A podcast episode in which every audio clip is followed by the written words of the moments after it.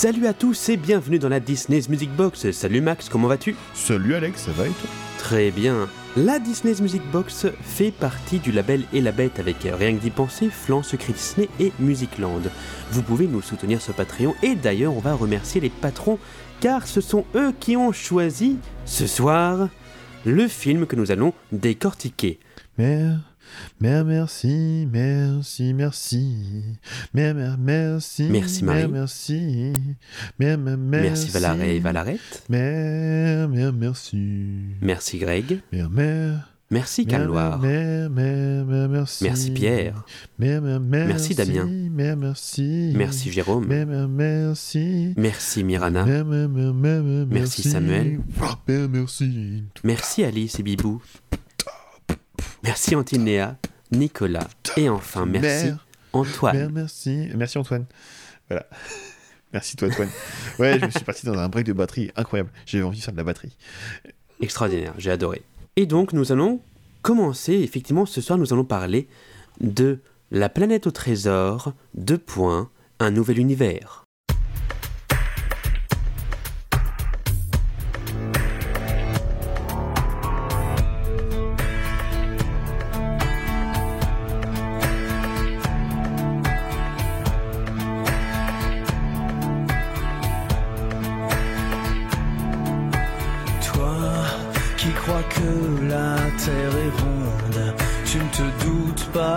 Seconde que ton histoire pourrait changer.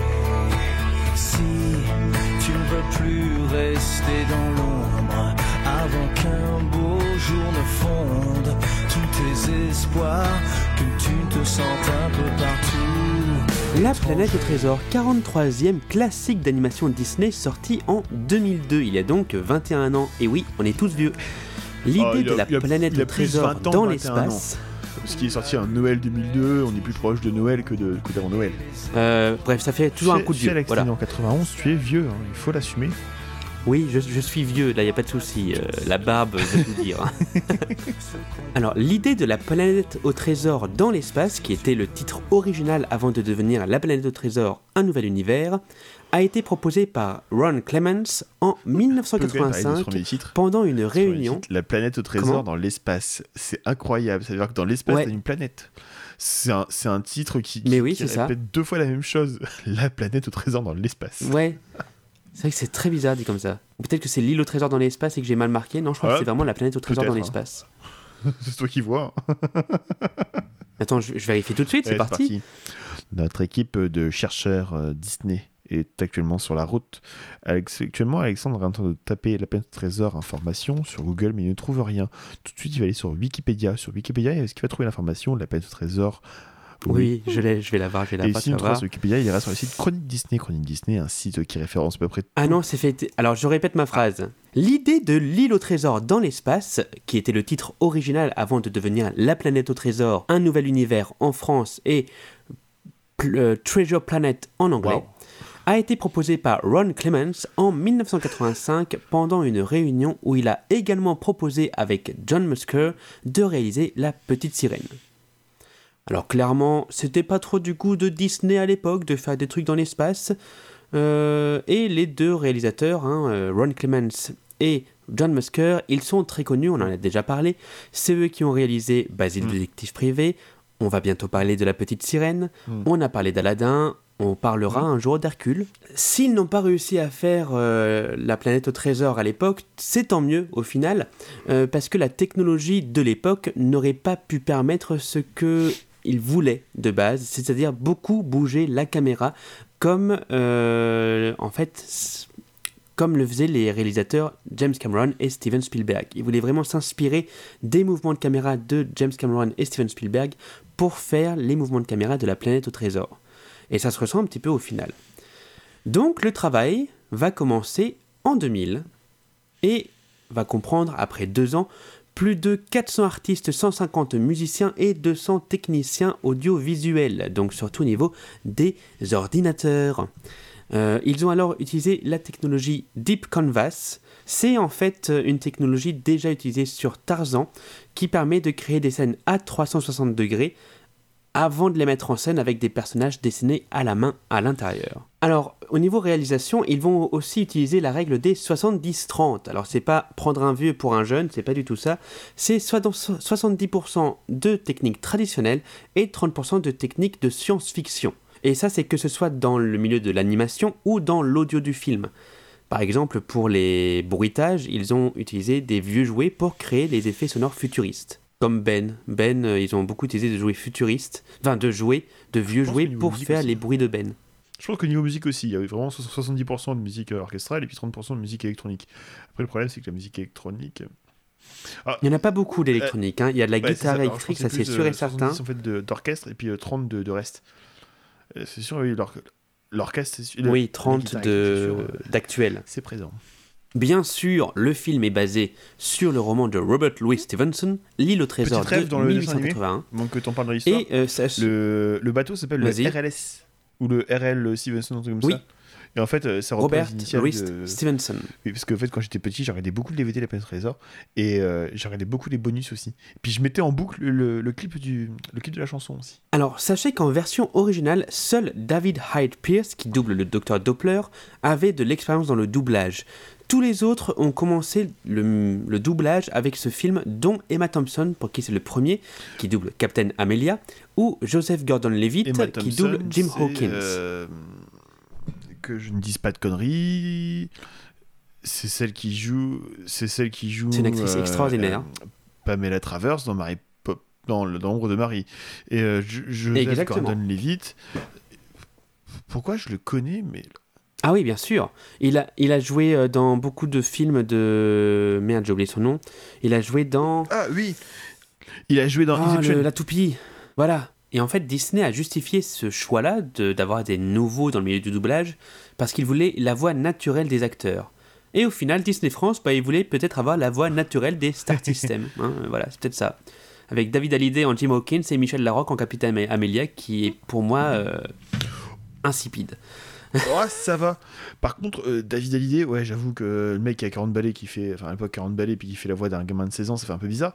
Mais euh, David Hallyday me choque pas trop, ça va. Et puis au moins, comme ça, on a pu avoir une chanson, euh, une chanson logique. Une chanson peut-être euh, Oui. extra-diégétique, non, non diégétique, mais, mais au moins, mais au moins qu'il y a un ça. lien avec le personnage. Le mec qui chante la chanson a un lien avec le personnage. Ça aurait pu être totalement lambda. Il avait quand même 36 piges, hein, David Hallyday, quand il a enregistré. Alors, la première mondiale en Ah oui. France, la Ah. première mondiale est en France et c'est le 6 novembre 2002.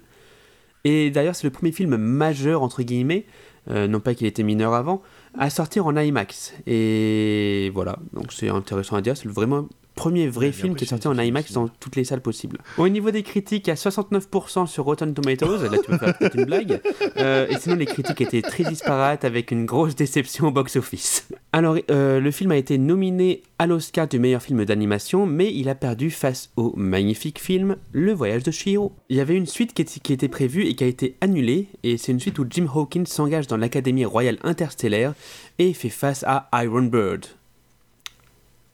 Donc. Barbe... euh, Barbe d'acier, Iron, c'est quoi? Barbe d'acier. barbe de fer, vraiment sa barbe rouge, barbe noire, tout barbe ça, tout ça. bleue, barbe papa,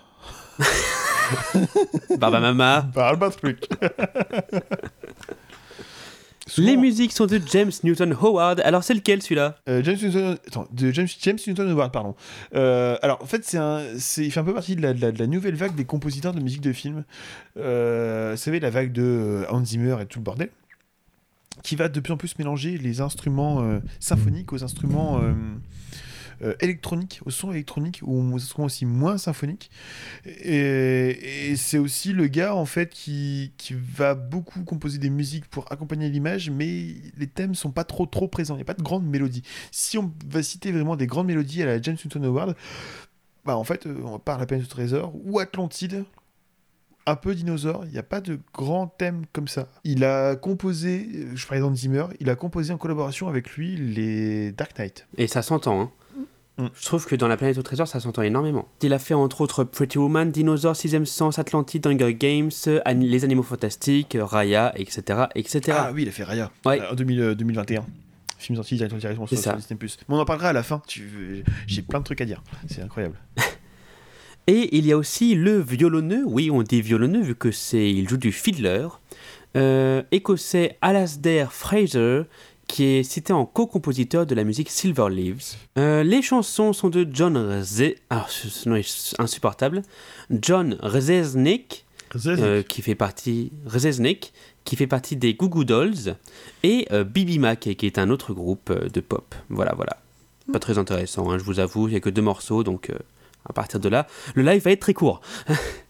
Euh, merci Alex pour ce joli contexte. Puis, euh, est-ce que tu Merci. peux nous raconter l'histoire, Alex? Mais bien sûr.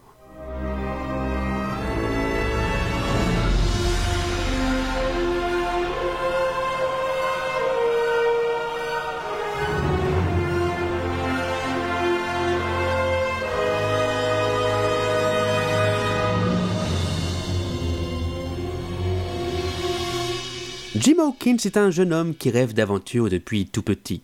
Un jour, un reptile humanoïde gravement blessé atterrit près de l'auberge, enfin atterrit, s'écrase près de l'auberge euh, de sa mère et lui remet une sphère avant de mourir. Bientôt, Jim Hawkins est poursuivi par une horde de pirates et lui, sa mère et le docteur Doppler, un client de l'auberge, sont obligés de fuir. L'auberge est détruite. Jim découvre alors que la sphère est en fait la carte du butin de mille univers du capitaine Flint. Une légende. Le docteur Doppler décide de monter une expédition pour retrouver cette planète. Le jour du départ, Jim monte en tant que mousse sur le bateau du capitaine Amelia et doit assister le cuisinier John Silver, un cyborg. Une relation paternelle va se créer entre ces deux personnages, John Silver comblant le manque cruel, affectif, causé par l'abandon de son père. Oh, ça reste du Disney, quoi. hein. Mais Jim va bientôt s'apercevoir que ce dernier est en réalité un pirate, tout comme la plupart des membres de l'équipage qui fomentent bientôt une mutinerie. Jim, Doppler et Amelia sont sur un bateau, mais doivent le fuir. Jim Euh, Tombalo, qui est-ce qui reste? Ils parviennent quand même à rejoindre la planète au trésor en même temps que les pirates. Ils rencontrent Ben, un espèce de droïde qui appartenait au capitaine Flint, et ils découvrent alors que le capitaine Flint avait caché son trésor au beau milieu de la planète. Mais qu'il l'avait protégé en prévoyant de faire exploser la planète si quelqu'un cherchait à s'emparer du trésor. Finalement, John Silver finit par sauver Jim, et après s'être échappé grâce au navire du capitaine Flint et les prouesses de surf spatial de Jim, tout le monde retourne à bon port. Et ah oui, au final, euh, Capitaine Amelia et Doppler, bah ils ont des enfants mi-chien mi-chat, j'ai pas, pas trop compris. Euh, Jim, euh, il est tout beau fringant. Le- L'auberge, elle est toute neuve. Et le capitaine, Oui. le mince. Et Silver? Et John Silver, il s'est barré tranquille. C'est- C'est c'est bi- c'est bizarre cette fin où tu sais, tu vois le, tu vois le, le, le capitaine qui euh, en nuage étoile et puis qui fait un clin d'œil. Ça fait vraiment il est mort en fait. Il y a un Ah, un clairement. gore Alors je sais pas toi, mort, mais en fait, il pendant tout mort. le film, Ouais. pendant tout le film, le personnage de John Silver m'a fait penser à un personnage de Marvel, Yondu, Bah oui. qui est un petit peu le pirate de- des Gardiens de la Galaxie. Euh, il a une relation paternelle, au final il, fait, il fout de la merde et au final euh, tout va bien. Et au final, sans spoiler, bah, euh, on pense à lui à la fin d'un film, etc., etc. Allez, c'est parti pour la musique, Max.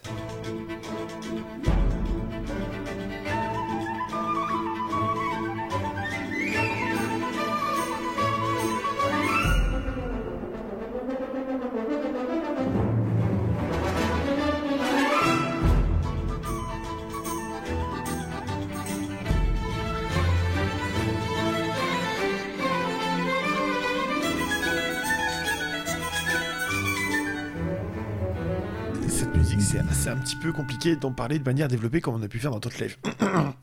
dans les autres lives, il y avait toujours au moins des chansons, il y avait toujours au moins de quoi parler euh, des leitmotifs. euh, J'ai dit une fois, vous voyez. Euh, c'est moi qui gère, donc je peux pas le compter. Pardon. Donc, dans les autres lives, on pouvait toujours, dans les autres podcasts, on pouvait toujours parler donc, des, chansons, des leitmotifs, euh, du making of des choses comme ça. Ici, c'est vraiment un petit peu compliqué. Comme je disais plus tôt dans le live, la musique de James Newton Howard, c'est vraiment de la musique d'accompagnement pur et dur. Comme on fait maintenant avec, euh, comme Zimmer a pu faire, euh, me fait encore maintenant beaucoup. ou euh, toute cette nouvelle génération de compositeurs qui sortent de, de Mediaventure ou de Remote Control, qui sont au final euh, les deux maisons de production, enfin je crois que Remote Control en fait c'est le, le nouveau nom de Mediaventure, qui sont donc les deux maisons de, de, de production et de composition euh, créées par Hans Zimmer. Donc c'est Hans Zimmer créé et puis il donne ses idées à ses compositeurs et puis euh, tout le monde compose pour lui. Je crois que James Newton Howard a travaillé aussi pour Remote Control ou a bossé euh, sur cette période-là avec, euh, avec Zimmer. Ce qui fait qu'on est sur une musique euh, symphonique qui est incroyable. Le tout mélangé avec euh, de la musique populaire, donc une guitare électrique, oui, clairement, oui, une guitare électrique, un peu, un peu de percussion. Et en fait, on a vraiment deux univers qui se. qui, super- Rencontrent. qui superposent. C'est. euh, dans trois univers. Je, je vais être large. Vous voyez, je vais être généreux un film qui, qui euh, malheureusement, va se faire démonter son, mhm. son problème musical parce qu'il n'est pas cherché, alors que la musique est vraiment incroyable. Il y a trois univers qui se rencontrent. Il y a vraiment l'aspect symphonique, avec un thème incroyable que je pourrais vous chanter maintenant.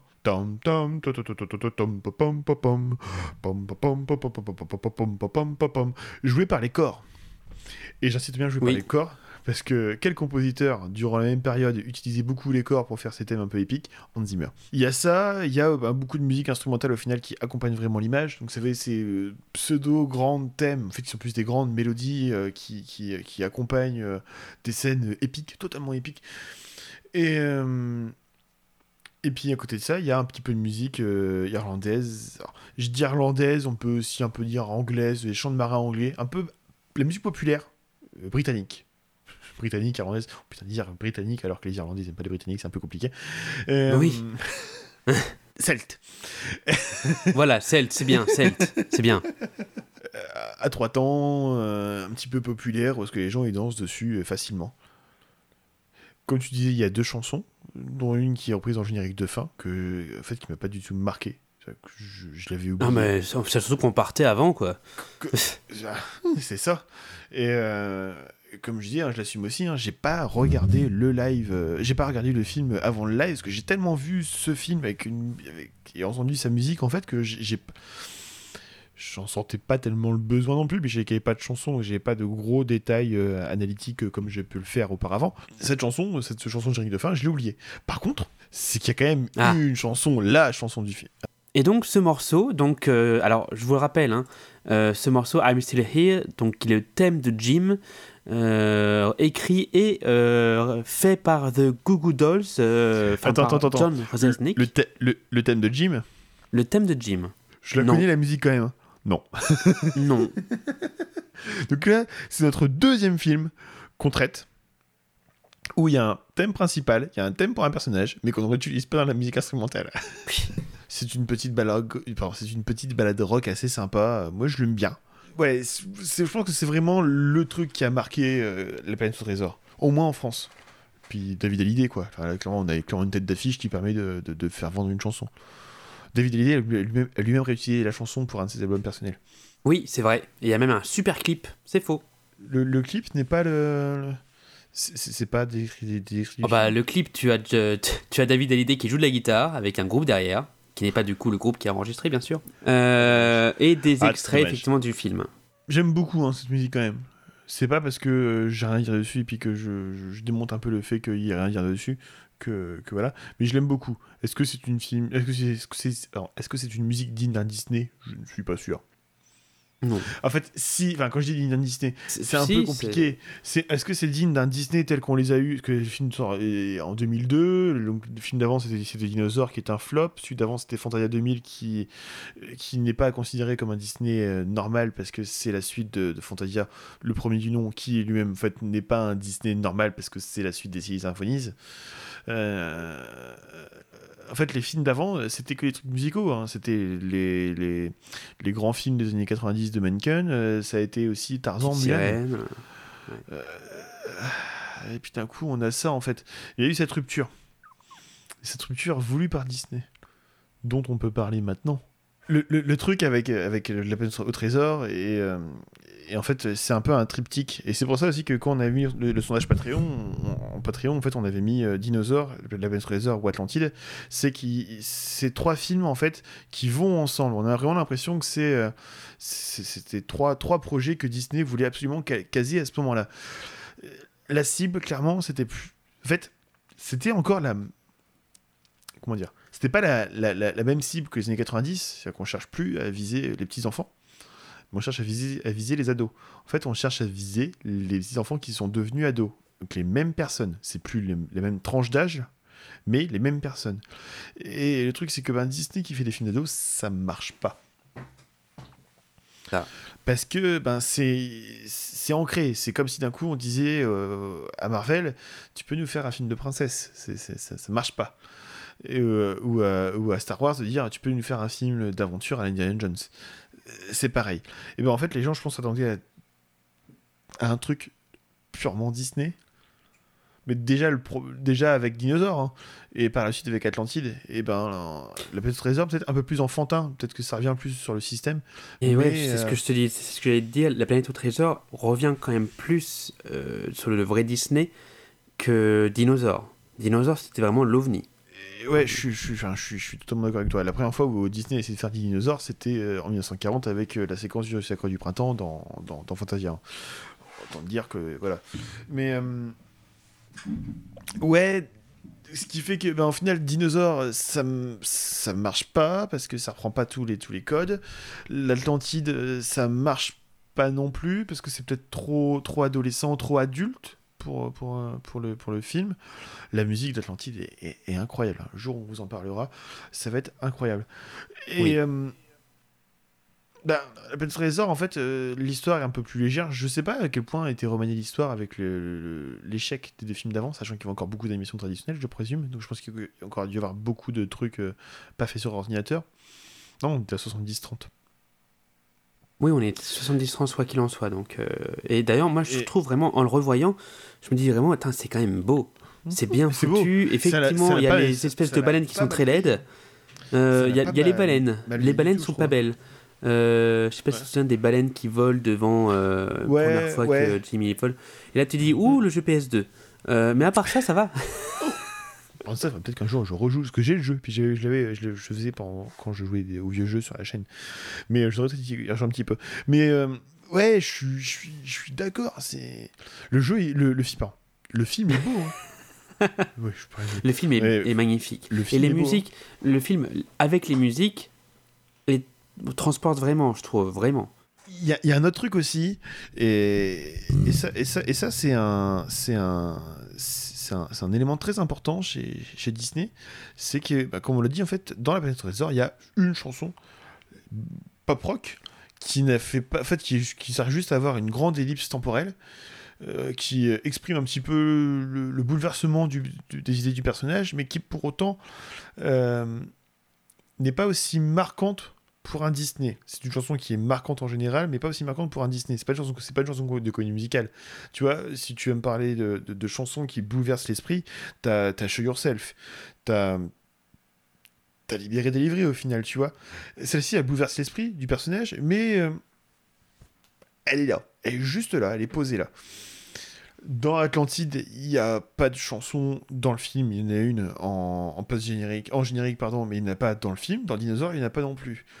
Le seul film n'ayant pas eu de chanson avant Dinosaur, ça a été Taram. Taram, c'est le film le plus, le plus décevant financièrement même un peu décevant en général, même si j'aime bien, de chez Disney dans les années 80. C'est lui qui a fait, c'était le film le plus, le plus, le plus, le plus raté sur tous, les, sur, tous les points de vue durant les années 80. C'est lui qui a permis plus tard en fait de, se reposer des questions et puis donc euh, d'arriver à avoir euh, Basil Oliver, et, Oliver et compagnie et au final, moi, le début du, du second âge d'or, La Petite Sirène.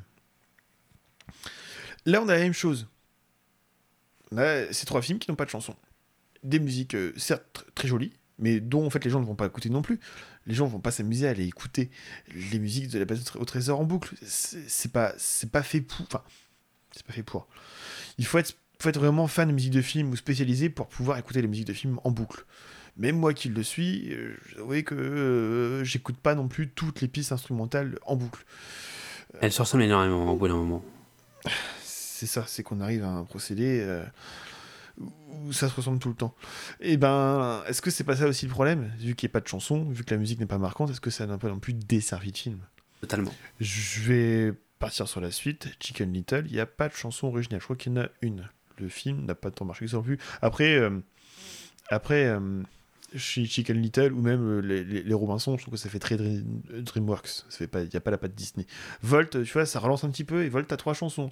T'as le second, troisième âge d'or où t'as plein de chansons. Et pourtant, t'as Ralph. Ralph qui a une chanson de Rihanna.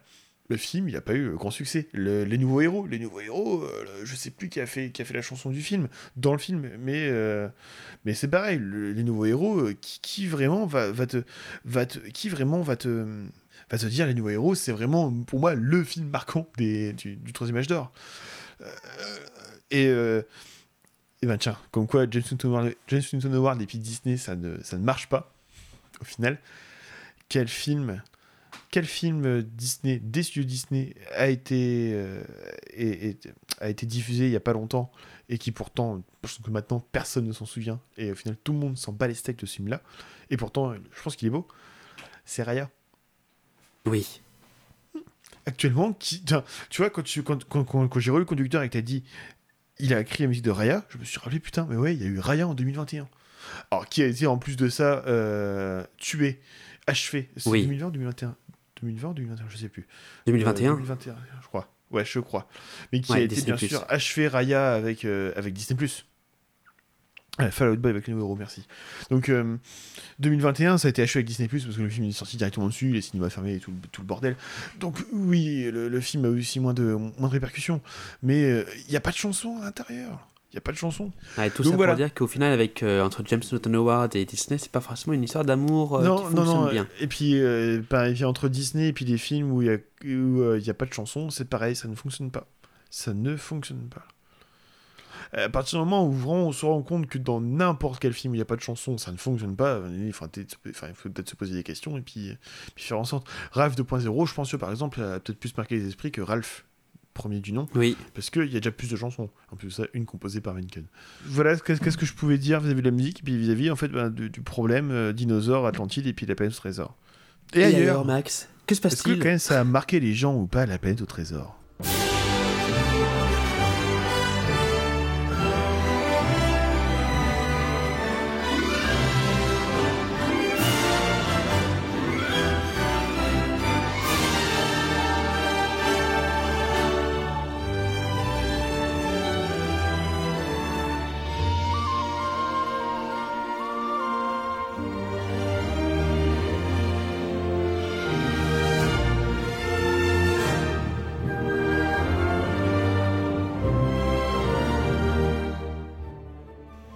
Alors ailleurs, bah, ailleurs en fait dans les parcs, bah, au final il n'y a pas grand chose. Alors avant les parcs, avant ah, les pardon. parcs, avant les parcs, dans les, en film donc on avait, on allait avoir un, une suite qui a été annulée. Mais ensuite, en niveau jeu vidéo, en 2002, on a eu deux jeux vidéo. Euh, un jeu vidéo sur la planète au trésor, euh, sorti d'abord sur Game Boy Advance, puis sur PS1 et PS2. Exactement.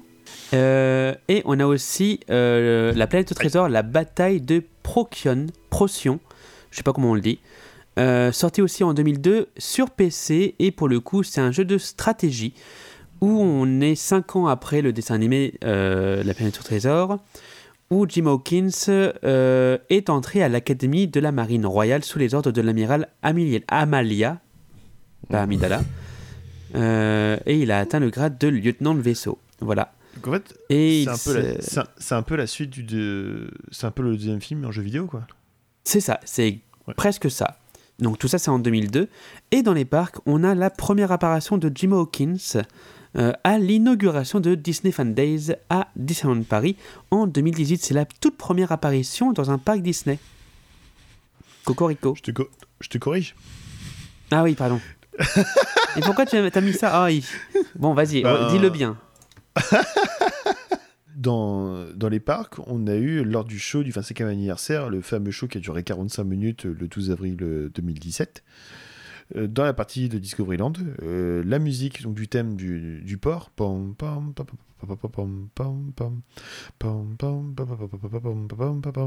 Avec Jim Hawkins et Ben qui étaient sur, cette parade. Ben donc, a été parié aussi durant la, la Days comme tu disais, en 2018.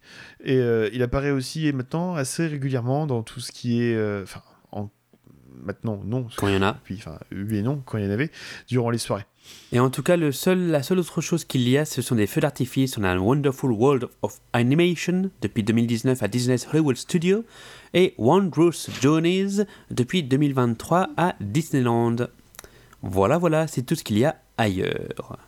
Oh, je pense qu'on peut finir là-dessus. Bah oui Merci d'avoir écouté cet épisode de la Disney's Music Box. Merci Max d'avoir pas du tout décortiqué des musiques, hein, mais de tout en être souvenu pour nous. Oh bah, bah, merci Alex d'avoir fait un contexte. La Disney's Music Box est un live et la bête avec rien que d'y penser, Flan Secret Disney et Musicland. Attends, La Belle et l'apéro tous les lundis soirs ou Ah, presque. Oui, ils sont plus nombreux à nous suivre sur les labels et l'apéro. Et c'est vachement cool. Donc, et euh, sincèrement, ça nous, ça, ça nous motive le. Ça nous motive de faire, euh, de faire tous ces labels et l'apéro. Max, on peut aussi te retrouver sur Musicland. Ouais, Ça fait longtemps que t'as pas sorti d'article. allez T'es vraiment pas quelqu'un d'agréable, peu- Alex. Et on peut me retrouver sur Secret Disney et Ah. le dernier article est plus récent que celui de Musicland. Ouais, ça va. Euh, brièvement, euh, à, à- à l'heure de l'enregistrement du live et puis en même temps du, du- du podcast, rien que d'y penser va sortir un, un, un- un format court. Et, euh, et euh, Flan a sorti euh, un podcast sur South Park, le film. Bien sûr, nous sommes toujours présents sur Twitter, Facebook, Instagram, Discord et vous pouvez nous soutenir ainsi que les autres contenus sur Patreon et Utip. Il y a aussi un wiki. Sur Euh, si vous voulez participer avec nous, nous, soutenir et en même temps participer à un live de la Music Box ou même un podcast si vous voulez pas faire de live, n'hésitez pas à aller sur Utip. En tout cas, restez bien sûr pour la reprise finale, une reprise du seul morceau qui est dans le film de la planète au trésor. À très vite et salut, salut, salut. Tchuss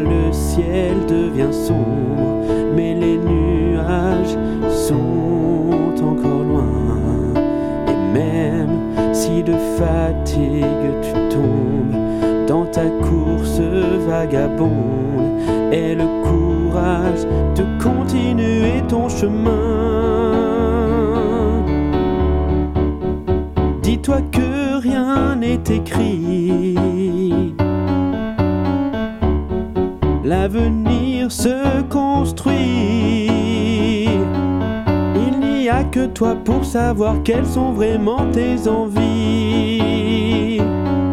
Il n'y a que toi pour savoir quel sens donner à ta vie.